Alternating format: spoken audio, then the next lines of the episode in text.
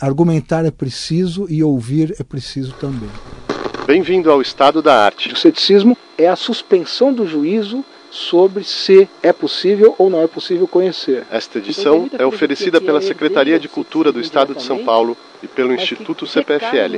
Espero que você goste. Né, ouvir o argumento do outro né, e, e, de algum modo, saber, a partir daí, rebater esse argumento. Olá. É um bom exercício matutino para um cientista pesquisador, dizia Conrad Lawrence, descartar uma hipótese de estimação todos os dias antes do café da manhã. Mas por que restringir o exercício aos cientistas? Acaso o espetáculo de mentiras no mundo e em nosso coração não nos impõe o dever diário de adicionar um tanto de ceticismo à nossa vida? Não será o melhor antídoto contra as incoerências em nossa mente, as inconsistências em nossa conduta? O ceticismo é popularmente associado à descrença e ao pessimismo. Tecnicamente, porém, é antes uma filosofia da dúvida ou da incerteza. O termo grego sepsis significa originalmente exame, indagação, ponderação. Na concepção radical dos céticos pirrônicos antigos, para termos alguma certeza absoluta seria preciso ao menos uma dentre três coisas: compreender o todo para compreender as partes, separar nessa compreensão o que vem do sujeito e o que vem do objeto, e um critério para solucionar as antíteses entre nossas ideias e sentimentos, ideias e ideias, e sentimentos e sentimentos. Dessas incertezas, aparentemente insuperáveis, vem a pluralidade de leis, mitologias, costumes e crenças, ante as quais o filósofo deve suspender seus juízos e seguir interrogando em busca de um olhar lúcido e um coração imperturbável. O espírito cético é ilustrado pelo lema de Montaigne, que sei eu, e pela resposta de Lagrange, não sei. Nesse sentido, parece mesmo uma filosofia da humildade, do reconhecimento da nossa falibilidade, da razão em luta contra o racionalismo. Para David Hume, o ceticismo nada mais é que o senso comum submetido ao método e à correção. Curiosamente, nos tempos modernos, o ceticismo seria associado ao libertinismo, ao niilismo, ao anarquismo e logo visto como um fator de perturbação social. As críticas filosóficas mais contundentes, porém, acusam na sua irresolução resoluta precisamente o contrário, a letargia moral e o quietismo político. Mas é um fato que, ao questionar tradições obsoletas e crenças ossificadas, o ceticismo foi um lubrificante inestimável para o progresso da ciência e da democracia.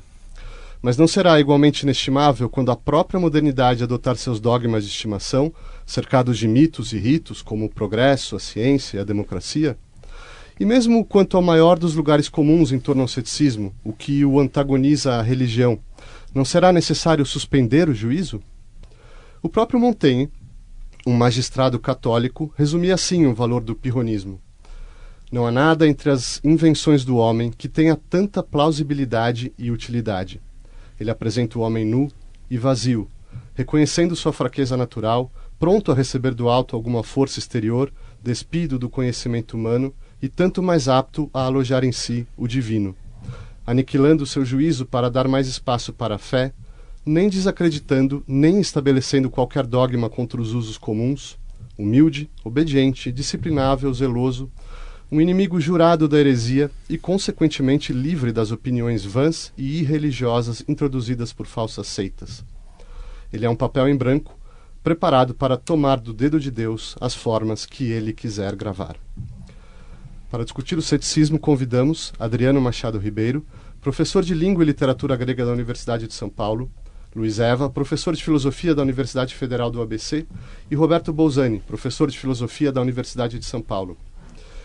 Adriano Machado, você pode nos introduzir é, século V a.C. na Grécia, o, discussão entre os sofistas e Sócrates, amplamente registrada nos diálogos platônicos. Do que se trata exatamente o debate? Qual é a natureza dessa discussão?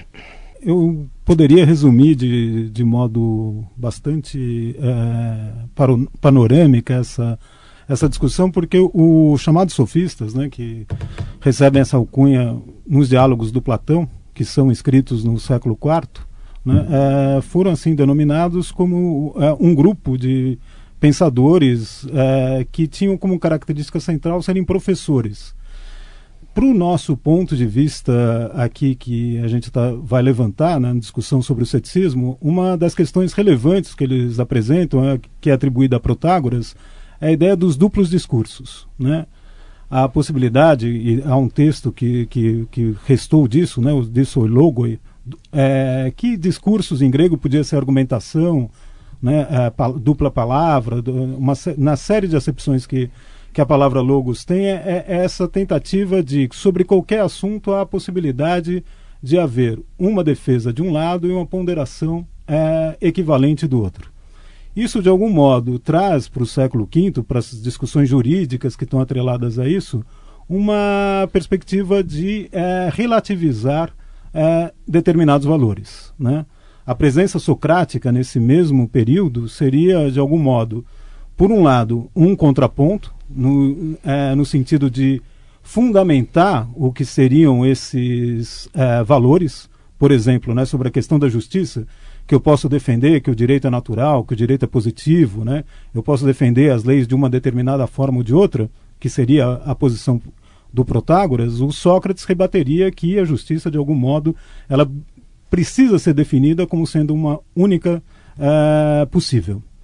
Essa é uma perspectiva do, de um certo socratismo, porque a figura do Sócrates, como a gente sabe, não escreveu nada, e mesmo a personagem dos diálogos platônicos deixa entrever nela né, a possibilidade também, como foi posteriormente desenvolvida no, pelos acadêmicos, a possibilidade de que, em última instância, o próprio Sócrates também teria uma posição é, de questionamento desses valores que se definem. Né, de tal maneira que, é, de algum modo, como um diálogo como o Teteto e alguns outros, ele proponha essa possibilidade de que todo e qualquer fundamento, mesmo quando ele se fundamente, ele precise ainda é, de, de, de, uma, de um arcabouço, de, de, uma, de uma definição é, mais aprofundada. Então, essa perspectiva de que, de algum modo, a gente não saiba exatamente, colocam, por um lado, esse antagonismo entre os sofistas e os Sócrates, e, por outro lado, por uma certa leitura posterior, o próprio Sócrates como um dos sofistas. Né? Então, é, é de qualquer modo, o Sócrates vai é, morrer em defesa é, de, de, certos valores, né, de certos valores que ele afirma serem fundamentais para a cidade, enquanto de algum modo os sofistas seriam justamente esses que colocam a discussão, e aí muito própria do. Alguns defendem essa posição do Protágoras, de que ele seja um defensor do, do espírito democrático da polis ateniense. Ou seja, que vale o poder de persuasão da palavra que é vitoriosa numa assembleia. Né? Então, de, de, modo geral, eh, a gente poderia traçar para abrir né, esse quadro. Exato. Roberto, como que essa discussão vai influenciar a geração, as, gerações subsequentes, a geração do Platão, geração do Aristóteles? Como que eles vão receber isso? Toda essa, eh, essa concepção de que o discurso é, numa cidade como Atenas, democrática, é, exige das, dos indivíduos que utilizam esse discurso argumentação, vai produzir uma série de é, possibilidades. Uma delas é a utilização da retórica do discurso. Outra delas é a utilização do discurso como uma tentativa de descobrir verdades fixas e inabaláveis. Então, a, a Uh, o platonismo e o aristotelismo, que são herdeiros do socratismo, seguem uma interpretação do socratismo que procura justamente ver no socratismo o ponto de partida para uma concepção de investigação da verdade, na qual a argumentação que Sócrates exercitava diante de seus interlocutores era vista como um meio através do qual se pode obter um conjunto de verdades que, que poderiam inclusive ser objeto de uma demonstração, no sentido forte que essa palavra vai adquirir na cultura grega, já, por exemplo, com as matemáticas.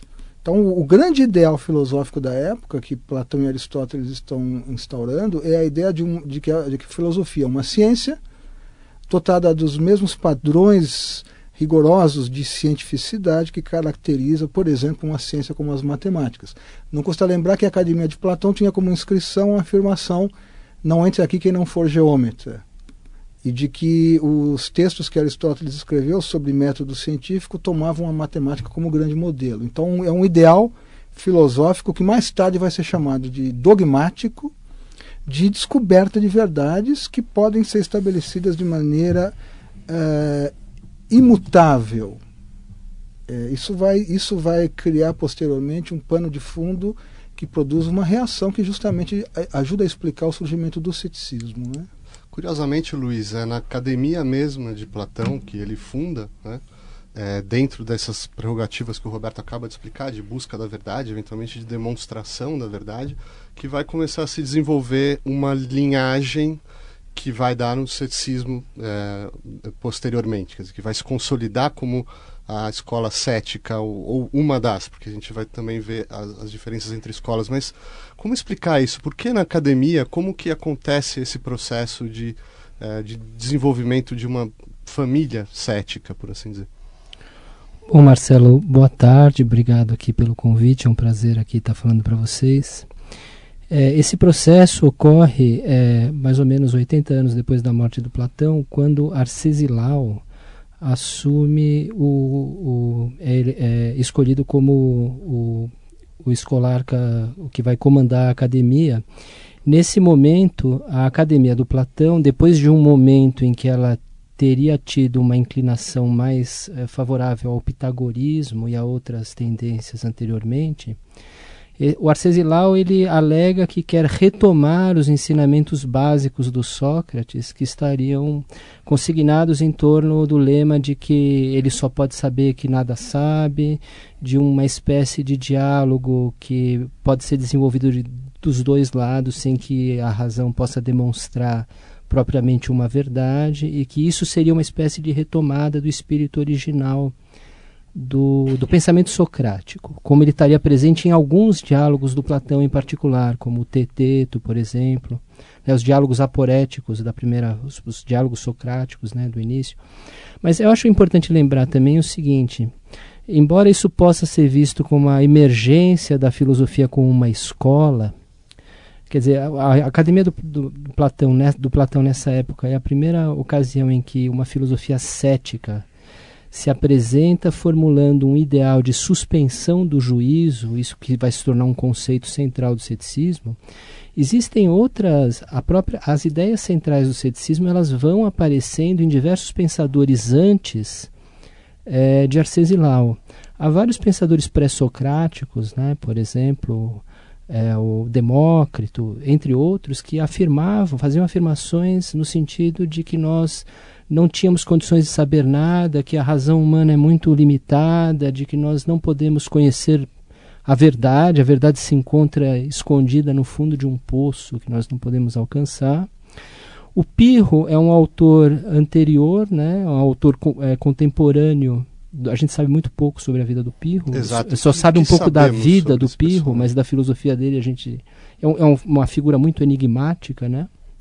Sobre a qual pairam muitos folclores, mas ele é alguém que também, a sua maneira, né, a filosofia moral que aparentemente ele supôs que ele teria formulado, ela está articulada também com uma ideia de que nós não podemos conhecer as coisas, porque as coisas seriam indeterminadas, seriam incognoscíveis, algo dessa natureza. E daí vão surgir duas linhagens, né? os pirrônicos e os acadêmicos, justamente. Será que a gente pode, vocês podem articular um pouco contrastes, mas também eh, pontos em comum, semelhanças e diferenças entre pirrônicos e acadêmicos, Roberto? Bom, o, o que, eu acho que tem um ponto comum aí que é preciso lembrar que tá, está justamente associado à figura de Sócrates, que é o fato de que eh, Sócrates, eh, assim como os sofistas, teria exercitado essa capacidade de argumentar de ambos os lados de uma questão. Isso é comum a essas duas correntes, porque é somente quando você estabelece que a respeito de qualquer questão você tem argumentos razoáveis que podem ser utilizados a favor das duas posições antagônicas é que você constata a impossibilidade da decisão dessa questão e isso se chama justamente suspensão de juízo, que parece ser um, um, um objetivo, um ideal que percorre ambas as correntes. Ah, no caso dos pirrônicos, justamente como o Luiz disse, há, há uma grande obscuridade a respeito da figura de Pirro, nós não temos como determinar claramente qual é qual foi a trajetória seguida por essa corrente pirrônica, mas é muito provável que Pirro não tenha sido originalmente o fundador do ceticismo, mas que ele tenha sido um filósofo que retrospectivamente alguns utilizaram como um novo ponto de partida para conceber uma corrente chamada de pirrônica. Então há, há bons indícios de que dentro da academia platônica, nessa fase cética, houve membros da academia desgostosos com o rumo que o ceticismo tomou ali que romperam e disseram então que Pirro era uma de fato o melhor patrono para essa corrente. Então, no fundo, essa querela entre acadêmicos e pirrônicos, ela é, ela, ela é uma querela um tanto artificial, na medida em que você tem o mesmo espírito animando as duas correntes, que é dizer o seguinte: se você observa duas filosofias que estão em, em conflito, você constata que elas têm boas razões para defender as suas posições e que, pensando de um ponto de vista estritamente racional, nós não encontramos nenhum critério de verdade que possa nos proporcionar uma solução para esse conflito. E isso nos conduz então a não dar assentimento a nenhuma das duas posições. Isso se chama de suspensão de juízo e é justamente o que vai caracterizar as duas correntes. Você tem algumas variantes eh, nas duas correntes sobre eh, como é que os acadêmicos e os pirrônicos respondiam às objeções sobre a, a paralisia na vida prática mas que os acadêmicos falam de representações persuasivas, os pirrônicos falam de fenômenos, mas se trata sempre de, de manter esse núcleo duro, que é a ideia de que se você leva as últimas consequências, esse padrão de argumentação racional idealizado no socratismo e nos seus interlocutores, você deveria então constatar que para qualquer questão a suspensão de juízo é o caminho mais prudente e racional a ser trilhado. Né? Adriano, ainda nessa linha, em é, pirrônicos e acadêmicos. Não, então, eu, eu, só retomando, eu acho curiosa uma das menções né, do, feita pelo Luiz e pelo Roberto com, com, com relação ao pirro, que é também um, um, ponto. Nós temos um autor, né, que é o Diógenes Laércio, que vai escrever um posteriormente, e, e ali é uma série de anedotas sobre cada uma dessas personagens né, que históricas, de quem a gente sabe, às vezes muito pouco, mas a gente conhece justamente por relatos. Né?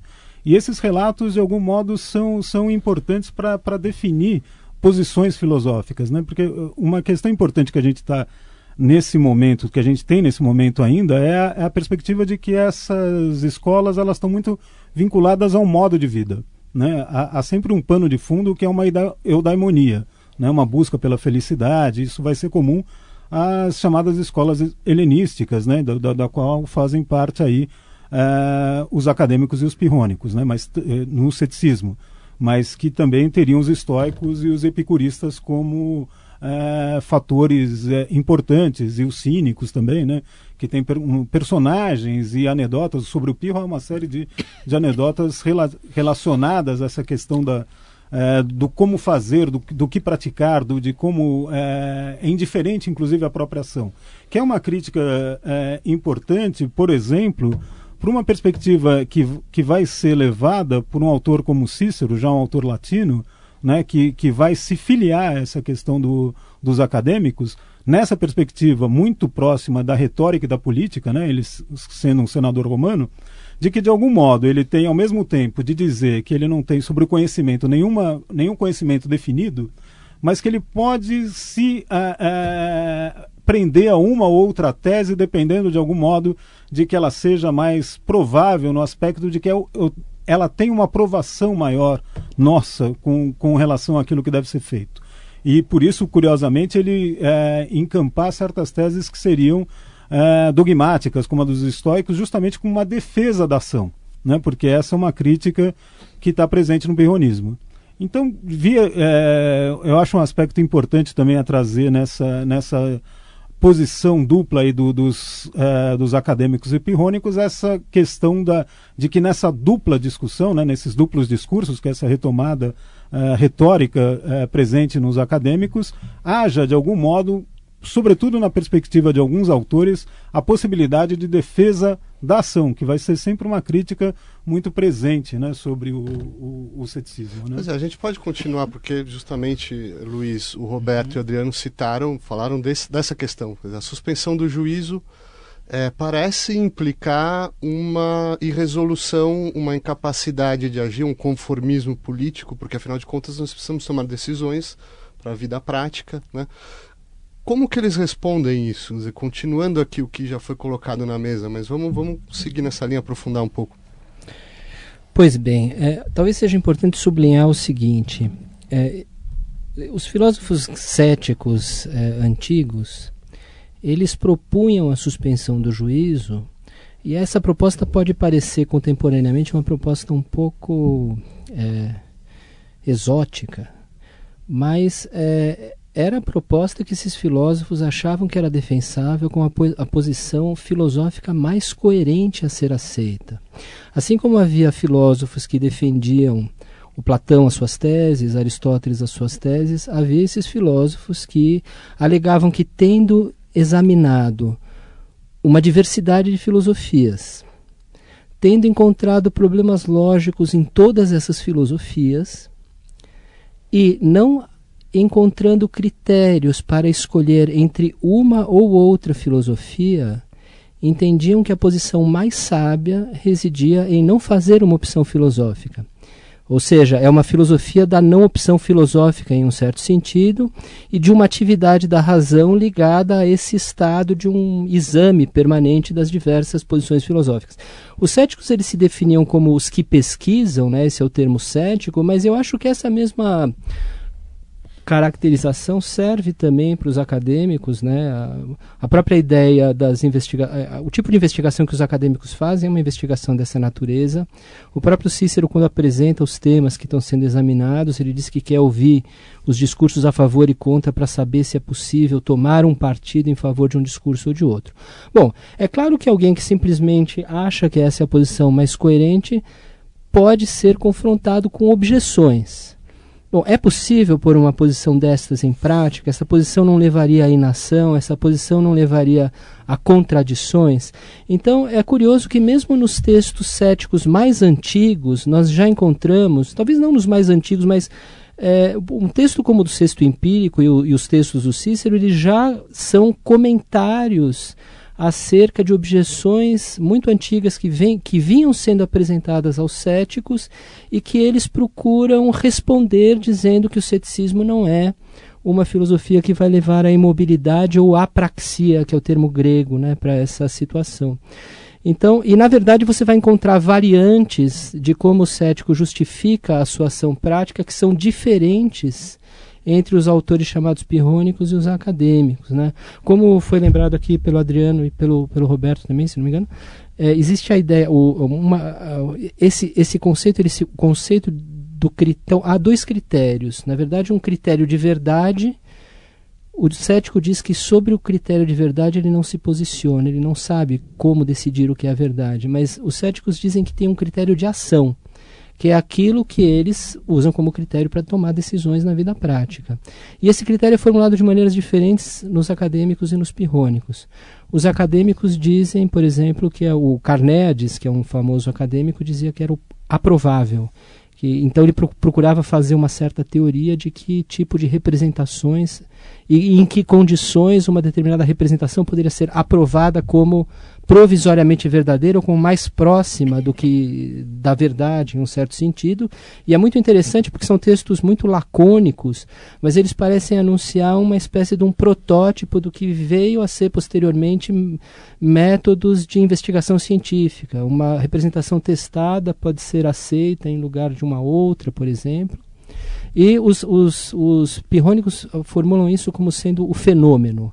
Aquilo que aparece a, ou seja, é algo ligado ao campo da experiência, a maneira como a experiência nos oferece ensinamentos deve ser seguida como critério, em detrimento de como a razão pode criar ilusões e nos levar a aceitar é, coisas falsas como se fossem verdadeiras pelo mero fato de serem persuasivas. Certo, a gente precisa avançar, mas eu não gostaria de deixar esse mundo helenístico, Roberto, sem delinear esse, esse personagem que já foi citado aqui, o sexto empírico. Por que ele é tão relevante para essa nossa história hoje?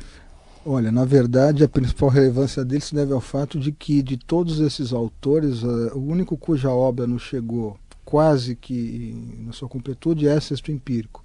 Nós não, também não sabemos exatamente se Sexto Empírico foi um cético importante no sentido de ter produzido algum aperfeiçoamento da posição cética. Ocorre, no entanto, que a obra de Sexto Empírico é quase que a, a nossa única fonte a respeito do pirronismo. Né?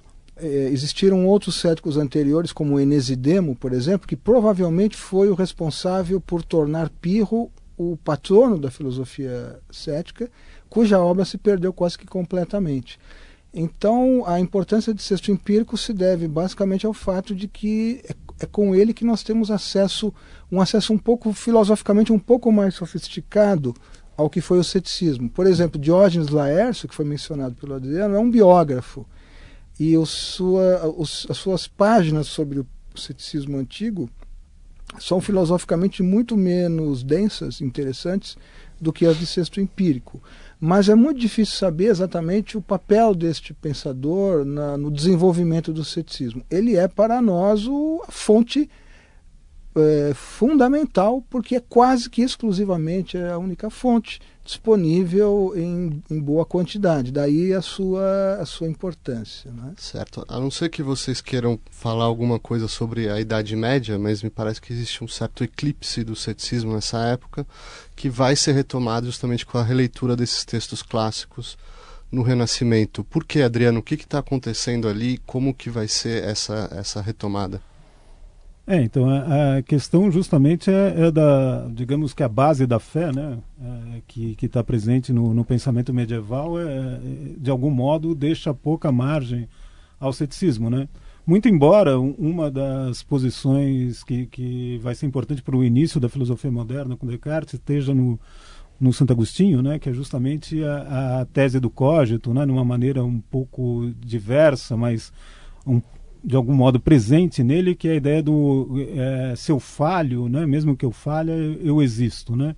É, a ideia de Agostinho rebatendo um pouco até questões é, presentes de, de uma vertente cética anterior.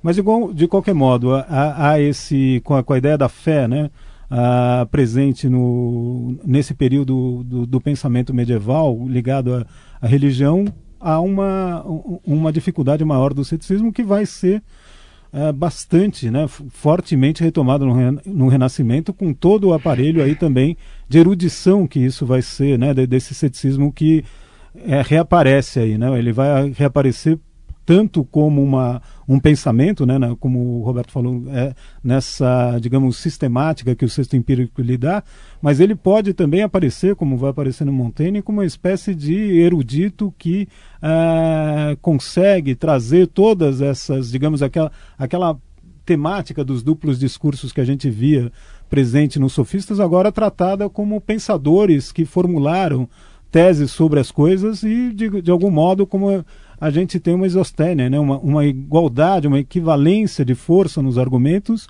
que permite que nós não é, nos empenhemos mais por uma ou por outra. Então, é, essa, isso que nós chamamos de renascimento, né, com, com todos os as dificuldades que isso implica, né? mas é essa retomada, de algum modo, de toda esse, é, essa temática e, e, dessa erudição presente do, em, nos autores que, que passarão a ser é, leitores e, e, comentadores né, é, filosóficos. Dentre esses leitores, Luiz, o Adriano estou justamente Montaigne. Qual é exatamente a originalidade dele nessa história que a gente está percorrendo hoje? Pois bem, é, é difícil falar propriamente em. O Montaigne é um autor com relação ao qual é possível de fato constatar uma originalidade nas questões próprias que ele coloca que são questões que se aproximam muito de questões modernas, né? questões sobre o, o conhecimento individual, autoconhecimento. É, há uma, enfim, um, uma presença de uma descrição do eu no Montaigne que é algo bastante diferente do que você encontra em textos uh, antigos, embora inspirado nesses textos antigos. O texto do Montaigne tem muitas semelhanças com com fontes antigas como Plutarco, como Aulo Gélio, né? Agora, eu, eu, acho importante sublinhar isso que o Adriano aqui disse, é, sobre essa, a maneira como o ceticismo foi retomado né, nesse período, porque o Montaigne, existe uma interpretação clássica, que é uma interpretação proposta por um historiador americano que chama Richard Popkin, que sustenta que justamente esses textos do sexto empírico que permaneceram é, quase que desconhecidos durante um grande período, no final do século XVI eles são redescobertos quer dizer, eles são traduzidos para o latim, que era a língua culta do período, que não, se lia, não era todo mundo que lia em grego. Eles já eram conhecidos pelos humanistas que liam em grego, alguns deles, né?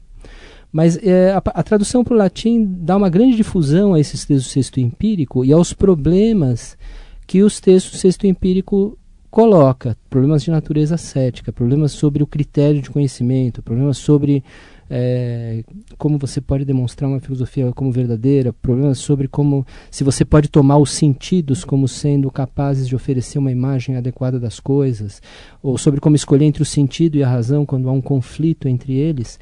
Esses problemas reaparecem no Montaigne. O Montaigne é um dos primeiros autores é, modernos que relê esses textos do sexto empírico e faz as ideias que estão presentes no sexto empírico serem veiculadas filosoficamente de uma maneira que vai ser suficientemente interessante e poderosa a ponto de influenciar uma série de outros autores que vão tratar dessas mesmas questões, como Descartes. É curioso ao mesmo tempo que o Montaigne é, seja um filósofo moral, ele está preocupado com questões da ordem da filosofia moral. E o Montaigne também, nesse sentido, isso é uma coisa menos estudada, mas ele é um herdeiro de uma outra matriz cética que vem já mais do início do século XVI, que é a forma como as questões céticas vão. É, na verdade, isso tem a ver com uma retomada de outros textos do Cícero, né? que vão. É, é, eles vão dando é, a, apoio a uma espécie de visão filosófica de questionamento da escolástica, da religião baseada na escolástica e suscitando debates interpretativos sobre a própria religião e sobre a moral, inclusive. Então você tem, antes do Montaigne, textos de ceticismo sobre a moral, sobre se é possível conhecer o que é o justo ou o que é a virtude, que mostram que é, essas ideias já estavam em circulação ali. O Montaigne, quando ele formula dúvidas sobre quem ele é, ou sobre quais são os padrões de justiça, ou sobre se nós somos mais civilizados, se a moral ocidental é melhor do que a moral dos canibais, ele está discutindo questões que já emergiam naquele período por conta dos textos céticos que estavam presentes por ali. Pois é, eu não sei se algum desses pensadores dessa época vocês classificariam exatamente como céticos, mas certamente muitos estão usando o ceticismo como uma ferramenta, né? Roberto, o, o, a gente falou do Montaigne, se você ainda quiser se aprofundar no Montaigne, mas existem outros, né? Bacon, Hobbes, Pascal, é, o Descartes em especial lança a mão da sua dúvida hiperbólica, vou duvidar de tudo. Como é que o ceticismo, se você puder exemplificar a maneira como eles estão usando né, é, os argumentos céticos? É, são, são formas diferentes nesses autores que você mencionou, mas certamente o caso mais importante de todos esses é o de Descartes, porque Descartes não é um cético mas ele entende que a melhor maneira de estabelecer as verdades que ele está propondo é apresentá-las como imunes ao ceticismo. Então, o grande, a, a, ideia da dúvida hiperbólica que você menciona é uma estratégia argumentativa segundo a qual Descartes diz: tudo aquilo que for objeto de dúvida eu vou fazer de conta que é falso e vou ver se vai sobrar alguma verdade. Se houver alguma verdade que não possa ser posta em dúvida, ela estará então imune a, aos argumentos céticos. E essa verdade é o fato de que eu penso. É o famoso código cartesiano. Penso, portanto, sou. É, é, Descartes chega a essa verdade justamente após o processo da chamada dúvida hiperbólica, uma dúvida exagerada, que ele já concebe como uma dúvida desmedida, excessiva, deliberadamente desmedida. Né? Ora, é, essa verdade absoluta do, do cógito, da ideia de que eu sou e que eu sou uma coisa que pensa, vai permitir a ele, na, no trajeto das suas meditações, recuperar várias verdades que haviam sido postas em dúvida, porque a verdade do pensamento eu sou, eu existo, sou uma coisa que pensa, fornece a ele um critério de verdade. E esse critério de verdade lhe permite posteriormente saber conhecer novas verdades, agora devidamente chanceladas por um critério que está imune aos argumentos céticos. Então, de certa maneira, até ironicamente, pode-se dizer, o ceticismo ajudou ao surgimento de uma das noções mais importantes da filosofia moderna, que é a noção de subjetividade, a ideia de que o conhecimento se dá, sobretudo, a partir de, do que Descartes chama de uma inspeção do espírito, ou seja, o conhecimento, a relação entre o indivíduo que conhece e o mundo conhecido, exige do indivíduo que conhece uma inspeção interna mediante a qual ele é capaz de descobrir que tipo de conhecimento ele pode ter sobre a realidade. E Descartes eh, estabelece essa estratégia que se torna extraordinariamente influente, servindo-se da argumentação cética. Então, de certa maneira, o ceticismo, no, com Descartes, contribui para o surgimento desse tipo de filosofia, que evidentemente não tem nenhuma relação eh, positiva com o ceticismo. Ah, uma das consequências dessa, dessa estratégia cartesiana de de se apropriar do ceticismo é produzir um equívoco a respeito do ceticismo que vai durar séculos. É a ideia de que o ceticismo é a negação do conhecimento. Isto não é verdade. O ceticismo é a suspensão do juízo sobre se é possível ou não é possível conhecer. Há uma sutil diferença entre essas duas afirmações. Ora, como a grande maioria das filosofias afirma as verdades, a única maneira que o cético tem para mostrar que existem argumentos bons contra a afirmação de verdades é produzir argumentos que negam essas verdades. Então você, você vai aos os textos de sexto empírico, a grande maioria das páginas de sexto empírico contém argumentos negativos. Por quê? Porque ele está se dirigindo a filosofias que já afirmaram os argumentos positivos. O que, o que fez com que houvesse um, um equívoco na recepção desses textos que imaginam, então, bom, o ceticismo defende a negação. O ceticismo não defende a negação, ele se serve da negação para estabelecer o que o Adriano chamou, aqui lembrou aqui, uh, igualdade de força persuasiva entre teses contrárias. Bom, isso conduzia a um equívoco uh, muito duradouro na história da filosofia, que é associar o ceticismo à negação do conhecimento. Descartes tem um papel importante nessa nesse equívoco, porque a maneira como ele se serve do ceticismo transforma o ceticismo justamente nessa negação, mas ele tinha suas razões é, que, é, que estavam associadas justamente a uma tentativa de refutação do ceticismo. É, é, um, um, dos objetivos das filosofias modernas é produzir uma refutação do ceticismo. Descartes é o caso provavelmente paradigmático dessa, dessa estratégia. E Kant também, mas antes dele, Adriano, David Hume, se, você, se a gente puder passar para o período iluminista, David Hume dizia que é, é, o, o ceticismo dele era um ceticismo moderado. Por que moderado? O que exatamente ele tem em mente quando diz isso? Bem, o Hume tem, é, é, é, é quem desperta, né, como diz o Kant, do, do seu sono dogmático, né, que é justamente a, a, a, possibilidade de que sobre o conhecimento nós não tenhamos nenhuma certeza é, absoluta, né, ou seja, a questão, a famosa frase do Hume, né, que nós não sabemos se o sol nascerá amanhã, né, ou seja, é, que cria, do ponto de vista do, do, do, que o kantismo vai ter que tentar resolver, a impossibilidade a física, por exemplo, ser, ser demonstrada como uma ciência, né? porque justamente é, há uma, uma separação entre o que nós podemos conhecer como as coisas são, que é imponderável. Mas, de qualquer modo, o que poderíamos chamar de mitigado é justamente essa questão de que, embora não tenhamos um conhecimento certo e seguro sobre isso, nós tenhamos o, aquilo que ele chama de um hábito que nos permita conduzir né, como se as coisas acontecessem desse modo. Ou seja, embora nós não tenhamos a certeza absoluta de que o Sol nascerá, ou, ou de que as leis da física, a gravidade, é, seja segura como um conhecimento, nós podemos, de algum modo, é, nos posicionar de modo a que sigamos né, a, acreditando que essas coisas funcionarão assim.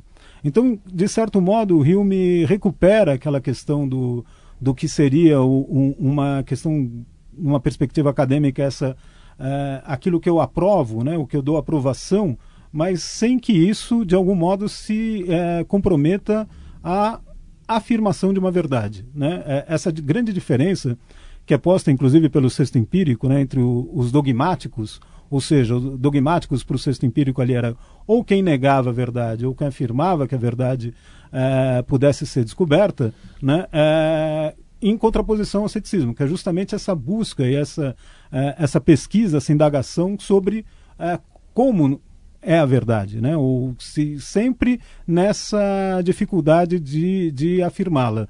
De algum modo, o Hume vai, vai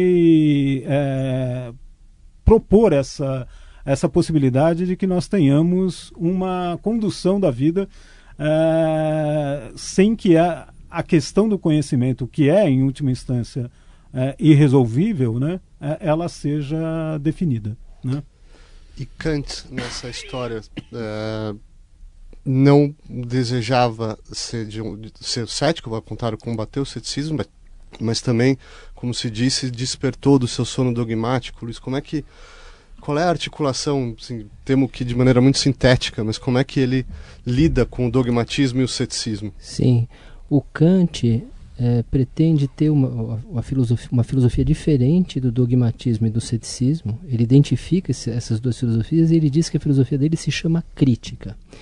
Mas o que é importante sublinhar é que o Kant é um típico filósofo moderno, tal como esses filósofos anteriores, no sentido de ter reconhecido o ceticismo como um problema filosófico fundamental a ser enfrentado. Né? O Kant não quer ser um filósofo cético, pretende, como estava aqui dizendo o Adriano, ele, ele está inconformado com o tipo de solução que o Hume vai dar para explicar como que nós conhecemos a natureza. Para ele, a solução que o Rio me dá, bom, nós, a, nós tomamos como um conhecimento que o Sol vai nascer amanhã, com toda a força que esse conhecimento tem, essa tese apenas com base no hábito de nós vermos o Sol nascer todo dia, eles, é impossível isso, Kant diz. Como, como é que é possível o hábito servir como fundamento da ciência, das leis naturais que parecem imutáveis e objetivas? Né? Então esse é o problema do Kant. É mostrar que você tem algum jeito diferente de fundamentar as leis da natureza que não seja apenas no hábito e na nossa expectativa, na, na, no hábito, na, na repetição pela qual nós nos acostumamos a dizer que o sol vai nascer amanhã. Ora, mas ao fazer isso, o Kant, o Kant faz enormes concessões ao ceticismo.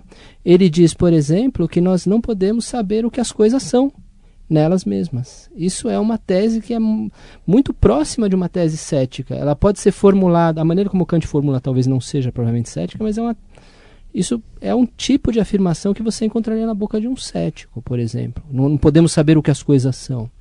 Ou, e a solução que ele vai dar é uma solução também um pouco estranha, porque ele não vai dizer que nós temos, quando nós conhecemos as leis da natureza, nós não estamos conhecendo a natureza como ela é, nós estamos conhecendo formas do sujeito, mas de um sujeito que ele vai dizer que é transcendental, um sujeito que está presente para todos, a toda a subjetividade humana, pela qual essas, essas são as formas pelas quais o homem captura a natureza e conhece a natureza de uma forma como submetida a leis, que são essas que a mecânica newtoniana ensinou. Mas então, até esse momento aí, por exemplo, é, a filosofia reconhece amplamente o ceticismo como algo que precisa ser discutido como algo que, que levantou problemas que estavam adormecidos, como disse o Kant, né? mas é, essa percepção ela se estende até os renascentistas, que estavam.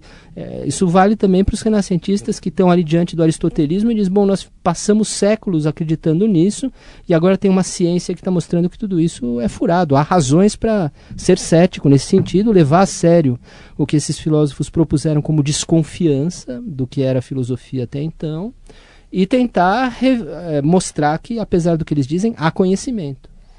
Nesse ponto, Roberto, uma pergunta bem generalista, mas podemos comparar o status do ceticismo na modernidade com o ceticismo antigo? O que, que sai dessa, desse, dessa comparação? Bom, é, é muito difícil fazer.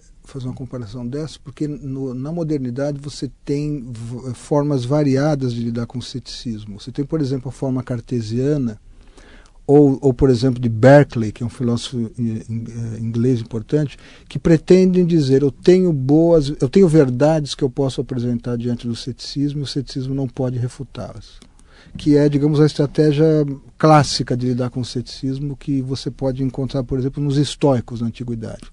De outro lado, você tem autores como Hume, que de alguma maneira eh, se adaptam ao ceticismo sem se render plenamente ao ceticismo. Por quê?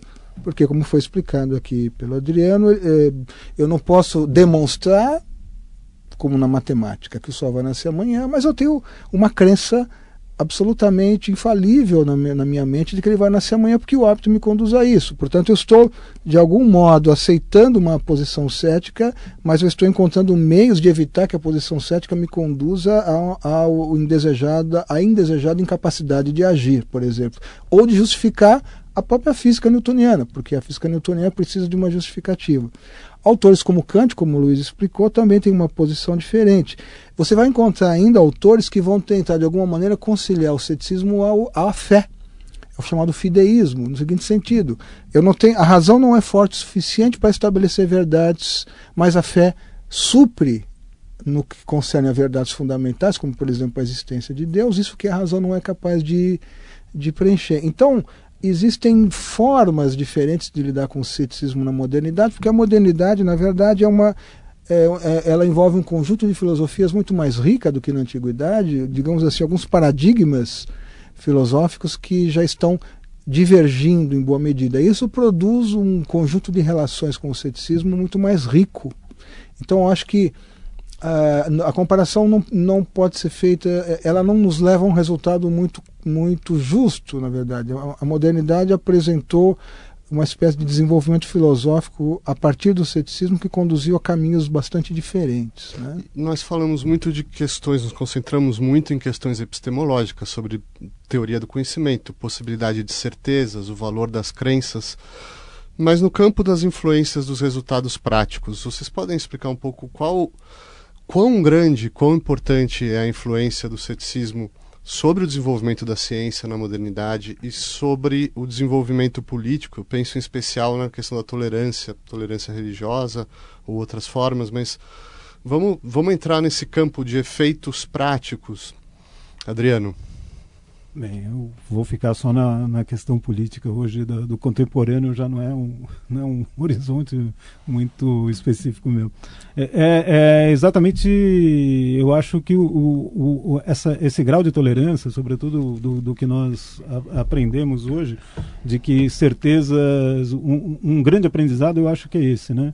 É, ouvir as teses, né? Ouvir as teses, deixar que as teses sejam apresentadas, é, perceber que há argumentações, que há argumentos e que nessa dinâmica do argumento é, é possível, inclusive, a cada um apresentar razões é, que são justificáveis, que são equivalentes, que têm uma, uma potência parecida. Em que, em última instância, em grande parte, essas decisões podem ser decisões de poder, decisões de, é, de quem tem força e tal.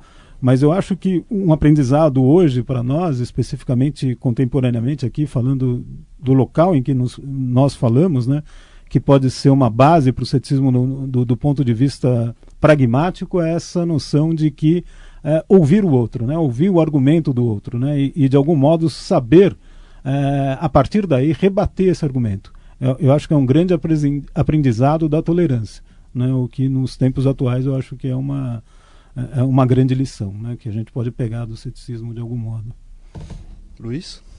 É, isso está historicamente ligado à forma como o ceticismo, durante o período moderno, é, foi sendo foi guiando certos pensadores a refletir sobre a tolerância, né? No caso de filósofos como Belle, como os iluministas mesmo, fazem frequentes referências aos céticos nesse contexto é, de, de haver um, um espaço de debates que deve ser preservado e, e, e, de assumir o ceticismo. Esse é um tema que você encontra já nos temas da, da, nos textos da filosofia antiga, do Cícero, por exemplo o ceticismo como uma instância associada à liberdade intelectual, né?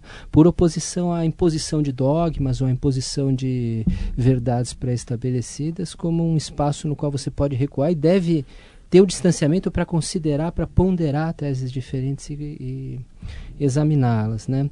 Uma coisa que eu acho interessante, talvez comentar aqui a partir do seu da, das coisas que nós consideramos aqui como temas, né? Por exemplo, essa questão do ceticismo e do relativismo moral, né? Hoje em dia, por exemplo, é, poderia ser algo facilmente associável ao ceticismo à ideia do relativismo moral, né? Quer dizer, qualquer qualquer ideia pode ser auto-justificável, isso daí pode parecer um, algo inspirado no ceticismo de alguma maneira, isso poderia ter sido um produto de uma influência cética. Né? Eu acho que além de pensar a coisa em termos de influências intelectuais, eu acho que o ceticismo ele também é um instrumento interessante é, como um exemplo de como esses mesmos problemas foram objeto de uma reflexão racional e organizada que muitas vezes é desconhecida pelas pessoas que estão tratando desses temas. E seria importante voltar a esses textos, estudar esses textos, porque eles têm coisas a ensinar é, que podem nos ajudar a discutir isso do ponto de vista dos nossos próprios problemas contemporâneos. Né? E sobre a ciência, Roberto, qual foi, assim, Nutt, a importância do ceticismo? Olha, a, vamos dizer assim, a, a, produção contemporânea da ciência, a ciência que se faz nos laboratórios não é uma, ela não é a maior parte do tempo tributária das reflexões filosóficas sobre o que é a ciência. Então isso é uma coisa que é importante. Uma coisa é a pesquisa pontual que um cientista faz no laboratório, outra coisa é uma reflexão sobre o que é, o que é fazer ciência.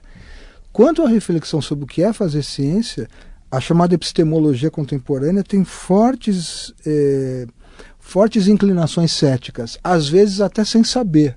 Por quê? Porque hoje eh, são raríssimos os epistemólogos que defendem uma posição radical segundo a qual a ciência nos dá a realidade exatamente tal como ela é. Isso é uma tese praticamente abandonada. Por quê? Porque a reflexão filosófica a respeito da ciência vem mostrando que há sempre dificuldades envolvidas quando se tenta defender essa posição. Alguns desses pensadores eh, remontam a argumentos céticos. Outros defendem argumentos que eles não sabem exatamente que já foram formulados de algum modo pelos céticos desde a antiguidade. Então há uma, digamos, há uma certa semelhança de família entre a reflexão sobre o que é fazer ciência contemporânea e a posição que o ceticismo havia desenvolvido na antiguidade. É claro, eu havia comentado uh, anteriormente que há um mal entendido sobre o que foi o ceticismo, porque muitos entendem que o ceticismo é a proposta da negação do conhecimento. Muitos epistemólogos de bom nível incorrem nesse equívoco. E eles não entendem que, na verdade, a posição que eles estão propondo está muito mais próxima do que eles imaginam do ceticismo.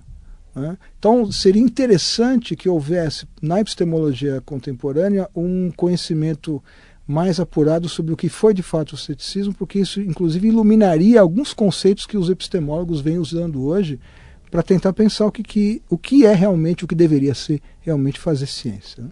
Então, vamos a uma rodada final em brevíssimo tempo mas se a gente puder pensar o ceticismo hoje, perspectivas para o futuro, dizer, por que revisitar essa história? Aqui pode nos servir o ceticismo? É possível você ser coerente, é, um cético ser coerente em relação ao seu ceticismo? Então, é, as cartas na mesa abertas a vocês para a gente falar contemporaneamente perspectivas para o futuro. Bom, eu vou, vou continuar de onde o Roberto parou aqui. É, tem um filósofo brasileiro contemporâneo que faleceu recentemente, que é o professor Oswaldo Porchat, que comenta acerca desse tópico, que é o fato de que muito do pensamento filosófico contemporâneo é um pensamento que, na sua modéstia, na maneira como ele procura abandonar certas teses mais dogmáticas, mais taxativas, ele é herdeiro do ceticismo sem, sem saber. É, o ceticismo teria sido algo que se incorporou em algum sentido na, na filosofia contemporânea para bem e para mal.